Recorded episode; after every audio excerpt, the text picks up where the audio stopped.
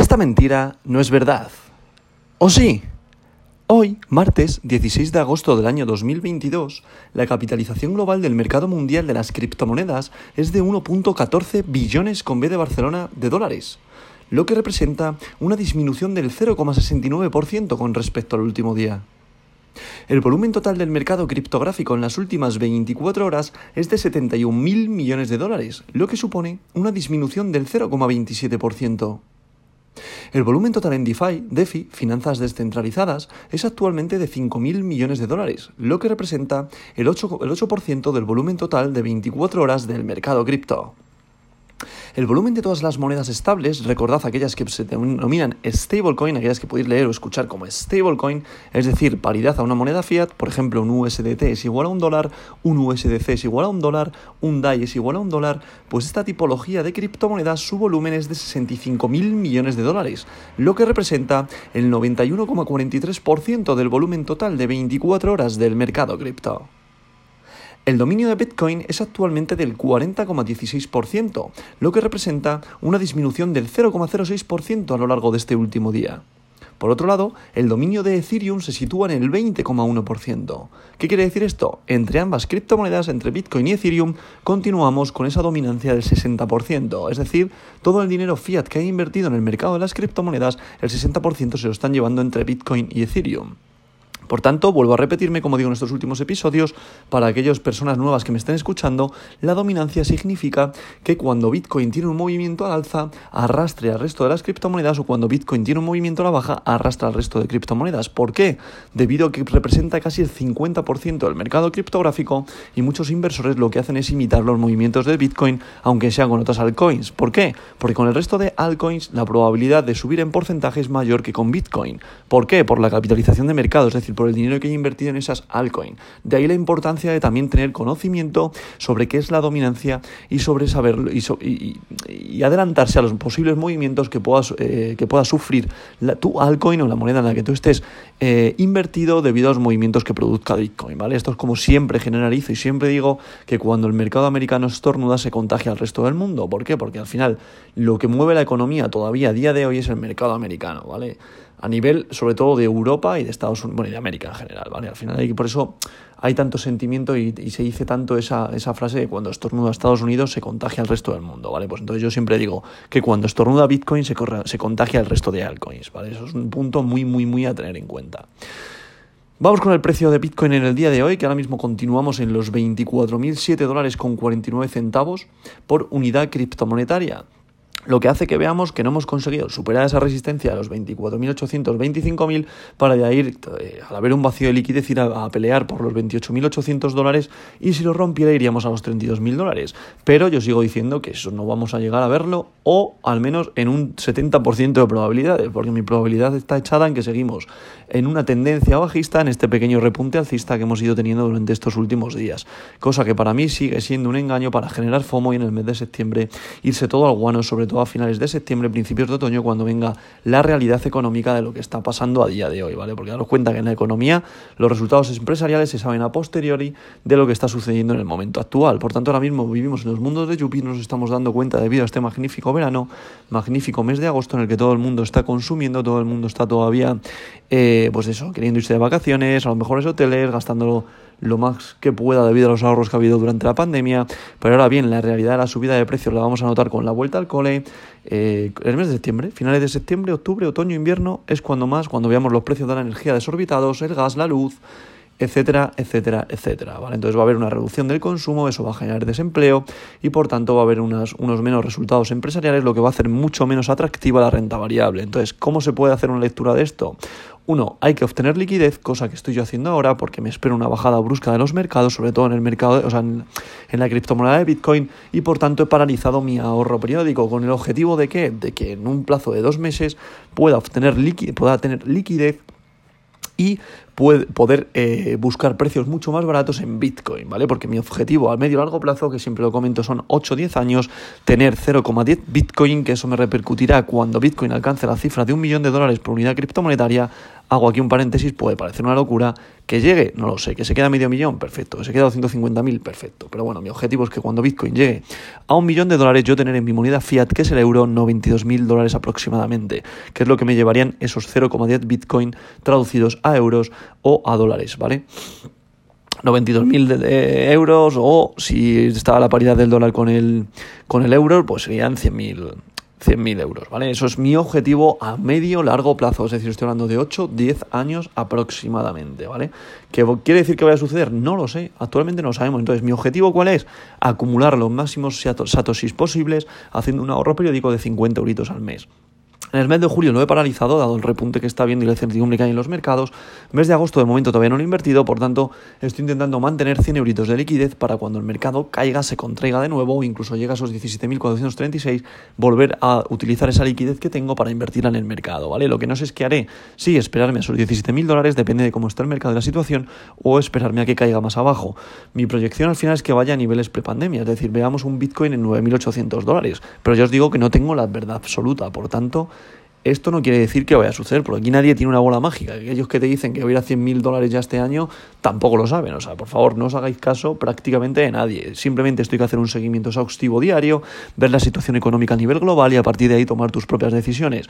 Yo mi proyección la tiro debido a lo que estoy comentando. A nivel geopolítico, a nivel económico, a nivel global, la situación no está bien para ningún país. ¿Por qué? Por la desbocada inflación que hay y porque al final geopolíticamente tampoco están bien. Se avecinan tiempos negros, tiempos malos y es probable que estemos un año, año y medio, dos años en situación bastante negativa y en una situación de recesión bastante dura. Por tanto, esa es mi proyección a corto plazo. Que a medio y largo plazo, evidentemente, la economía siempre son ciclos. Tiene que haber momentos bollantes y muy buenos y también tiene que haber momentos muy malos y ahí es donde la gente liste, la gente paciente, paciente es cuando genera máximos beneficios. Por tanto, la frase muy famosa de la paciencia se paga es la realidad de los ciclos del mercado, ¿vale? Por tanto, paciencia, por favor. Dicho todo esto, vamos con el top 10 de criptomonedas del día de hoy, que en posición número uno continúa Bitcoin, BTC, la criptomoneda de oro, como todos sabéis, con un valor unitario por moneda en estos momentos de 24.007,49 dólares, lo que representa una subida respecto al día de ayer de un 0,13%. En posición número 2 se sitúa Ethereum con su criptomoneda Ether con un valor unitario por moneda de 1.880,26 dólares, lo que representa una subida respecto al día de ayer de un 0,25%. En posición número 3 se sitúa Tether, recordad es una stablecoin, por tanto paridad, paridad al dólar. Tether que es USDT. En posición número 4 se sitúa USDC, recordad es otra stablecoin, por tanto paridad al dólar. Posición número 5 para BNB, la criptomoneda del exchange Binance, con un valor unitario por moneda de 317,35 dólares lo que representa una subida de un 0,21% respecto al día de ayer. En posición número 6 continúa Cardano, recordad que Cardano estaba en la posición número 8 y ahora está en la posición número 6, adelantando a XRP y por tanto se sitúa en la posición número 6 con su criptomoneda ADA con un valor unitario por moneda de 0,55 dólares, lo que representa una subida respecto al día de ayer de un 0,39%. En posición número 7 estaría Ripple XRP con un valor unitario por moneda de 0,37 dólares, lo que representa una subida respecto al día de ayer de un 0,11%.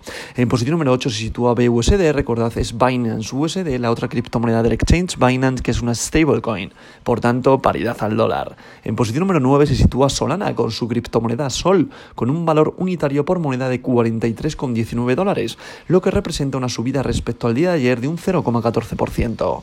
Y para cerrar este top 10 de hoy, en la posición número 10 continúa Dogecoin, el perrito, la criptomoneda del pueblo, con un valor unitario por moneda de 0,08 dólares por unidad criptomonetaria, lo que representa una subida de atención un 2,51%.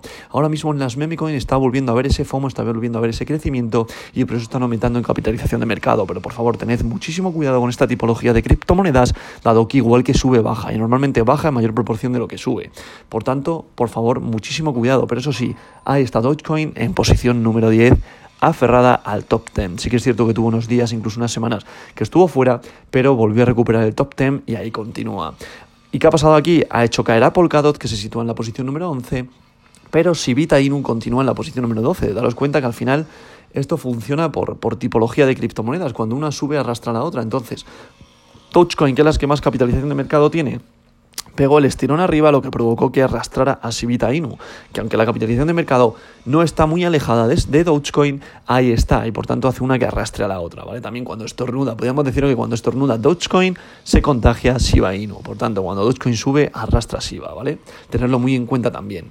En posición número 13 estaría Avalanche, posición número 14 para Polygon, posición número 15, atención DAI, posición, que es una stablecoin, tenerlo en cuenta, posición número 16 Strong, posición número 17 Uniswaps, posición número 18 WBTC, posición número 19 Ethereum Classic y posición número 20 para Leo. Vemos que el mercado ahora mismo tampoco está teniendo grandes eh, movimientos, semana que se espera tranquila, dado que tampoco hay noticias importantes. Daos cuenta que estamos en el mes de agosto, un mes que vuelvo a repetir, me parece que estamos en los mundos de Yupi, parece que la gente no es consciente de lo que está pasando debido a las vacaciones y que en septiembre, finales de septiembre, vendrá Paco con las rebajas, ¿vale? Como se suele decir. Por tanto, Vamos a ver qué es lo que sucede durante el día de hoy. Yo no espero grandes movimientos, sí que es cierto que espero una contracción del mercado, es decir, no ir a por los 25.000 dólares, sino ir hacia abajo, ir hacia los 23.000, 22.000 dólares. Es mi proyección para esta semana, pero como os digo siempre, al final nadie maneja el mercado, nada más, nada más o nadie más que los grandes inversores y los fondos de inversión. Por tanto, hay que ser más listo que ellos y tirar proyecciones y preproyección. Yo veo que al final el movimiento alcista se está agotando, es decir, no está viendo ya grandes compradores, está agotando esa fuerza compradora y por tanto el mercado, que es lo que tiene que hacer eh, contraerse. ¿Vale? Así que yo creo que lo mejor ahora, que ayer me preguntaban, esto no es consejo de inversión, por favor, no lo tengáis en cuenta. ¿Qué me preguntaron el otro día? Álvaro, ¿qué puedo hacer yo ahora mismo para, para, generar beneficios haciendo un trade? Yo lo que le dije el otro día al colega fue, mira, ¿ves Ethereum que están cerca de los 2.000 dólares? Métele un corto. ¿Qué precio tiene ahora Ethereum? 1.880,26 dólares. Es decir, hay momentos en los que se nota que el mercado al final llega a un punto en el cual tiene un cansancio. ¿Un cansancio de qué? De que al final tú ves que tiene un máximo, es decir, nada sube para siempre y nada baja para siempre, a no ser que sea una castaña pilonga y al final desaparezca. Pero en los, en, los, en los activos en los cuales hay grandes volúmenes de capital y hay grandes entradas y salidas de dinero, al final tiene una fuerza, una fuerza potente para subir al alza y una fuerza potente para ir a la baja, ¿vale? Pero ese, ese, esa fuerza llega un momento en el que se agota. Y ahora mismo Bitcoin y Ethereum ha llegado a un momento de, de agotamiento y se ha notado en el mercado, en el que ha llegado a un punto de nuevo máximo que han sido los 2.000 dólares. Eso también un valor psicológico en el cual se ha agotado. Por tanto, ahí es donde el colega le dije, hostia, métele un short, hablando mal, que ahí vas a generar beneficios porque ya se nota un agotamiento de la fuerza compradora. Me ha hecho caso, ahora el precio está en 1.880 dólares, ¿vale? Por tanto, yo no doy consejos de inversión, simplemente digo, eh, este podcast lo hago, este audio lo hago a modo adopción del mercado, no quiero dar consejos a nadie porque igual que se gana, también se pierde. Y el porcentaje que siempre se dice en todos los exchange de que más del 90 y pico por ciento de las personas pierde dinero es 100% real.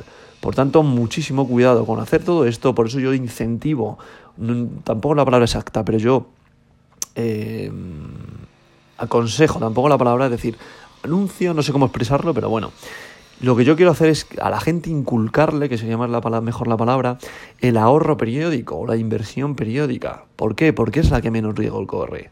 ¿Por qué? Porque tú si te metes un exchange al final acabas apalancándote y apalancarse significa que te liquidan en 0,10 segundos. O sea, al final tú te apalancas y tu liquidez, metes mil euros y tu liquidez la has fundido en un minuto. Así que por favor, no os hagáis mucho caso de la gente que os venda la moto de que ganan millones de euros o dólares al instante porque eso es mentira. Te puede pasar, sí, pero es igual que jugar a la lotería. Así que por favor, tened muchísimo, muchísimo, muchísimo cuidado y analizar muy bien dónde entráis. Y como siempre digo, por favor, tened en cuenta las tres premisas que siempre digo.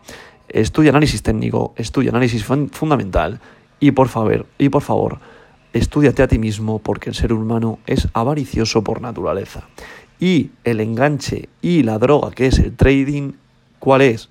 Que tú haces un trade, te sale bien, haces otro trade, te sale bien y haces un tercer, tercer trade y has perdido el primer trade y el segundo.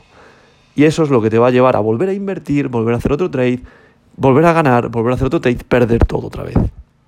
Eso es lo normal en el mercado y en las inversiones y sobre todo cuando te apalancas. Cuando vas en spot, es decir, cuando vas con tu dinero real, normalmente eso no te pasa, ¿vale? Porque tú inviertes, vas haciendo tu inversión, vas haciendo tu inversión periódica y vas viendo cómo tu dinero o va creciendo o si pierde, pierde un poquitito, dependiendo del proyecto en el que inviertas, evidentemente. Si inviertes en activos fuertes, eh, lo más normal es que no pierdan mucho. A no ser que hayas pillado todo el descenso del mercado, eh, que ha pasado en estos momentos que ha perdido casi hasta un 50%, incluso más, ¿vale? O sea que depende, ¿vale? Pero normal es que los movimientos bruscos no te los comas. ¿Por qué? Y no te liquiden posiciones, ¿vale? Que al final eso es lo fundamental, porque tú si vas apalancado, es decir, el, el exchange te está cediendo dinero, te lo está prestando, al final lo más probable es que palmes todo tu dinero, ¿vale? Así que por favor, muchísimo cuidado y siempre ten en cuenta las tres premisas. Estudia análisis fundamental, estudia análisis técnico y estudiate a ti mismo. Dicho todo esto, como siempre digo, esta verdad de hoy no es mentira.